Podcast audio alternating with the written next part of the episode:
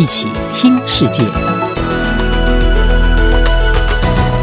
欢迎来到一起听世界，请听以下央广编译提供给您的国际专题报道。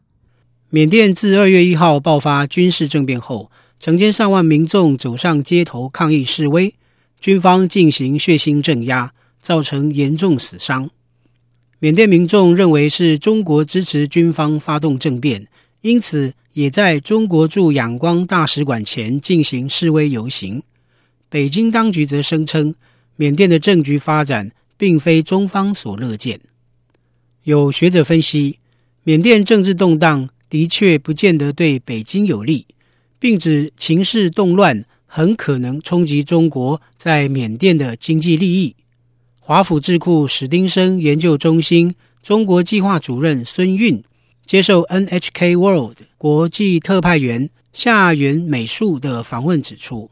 缅甸政变并非中国想看到的发展，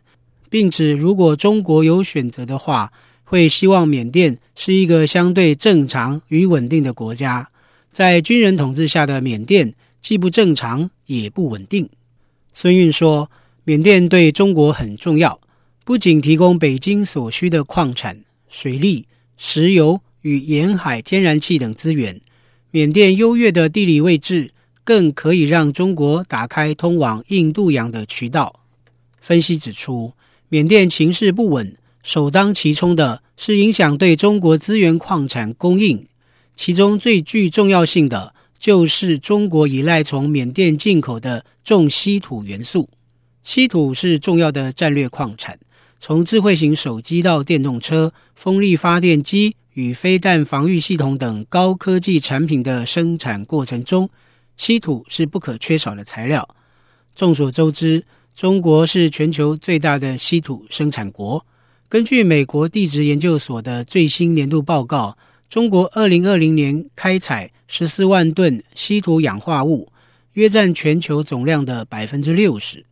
中国的稀土储量为四千四百万吨，比全球储量第二高的越南多出两倍。然而，中国在科技研发不断成长的情况下，如今也是全球最大的稀土矿石和金矿进口国之一。特别是重稀土元素，也就是在十七种稀土元素中，原子序数较高的元素，例如特和迪。中国依赖从缅甸进口的重稀土元素，占其国内供应量的一半以上。对此，荷兰咨询公司艾达马斯情报的稀土产业专家卡斯提鲁斯告诉日经亚洲，缅甸近年来，已成为中国重稀土金矿的重要来源。在这些重稀土金矿供应可能受到干扰的预期心理下，中国某些稀土的价格已大幅上涨。汤森路透援引中国现货价格资料，截至今年二月底，特氧化物上涨百分之九十五，金属鈷与銻氧化物分别上涨百分之八十七和百分之六十五。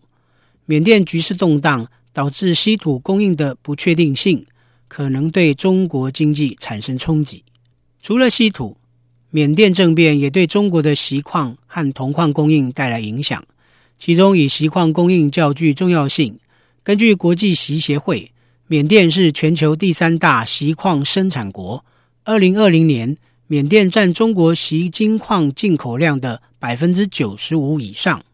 日经亚洲评论首席财经新闻特派员川赖宪司指出，缅甸军事政变是对北京当局的提醒，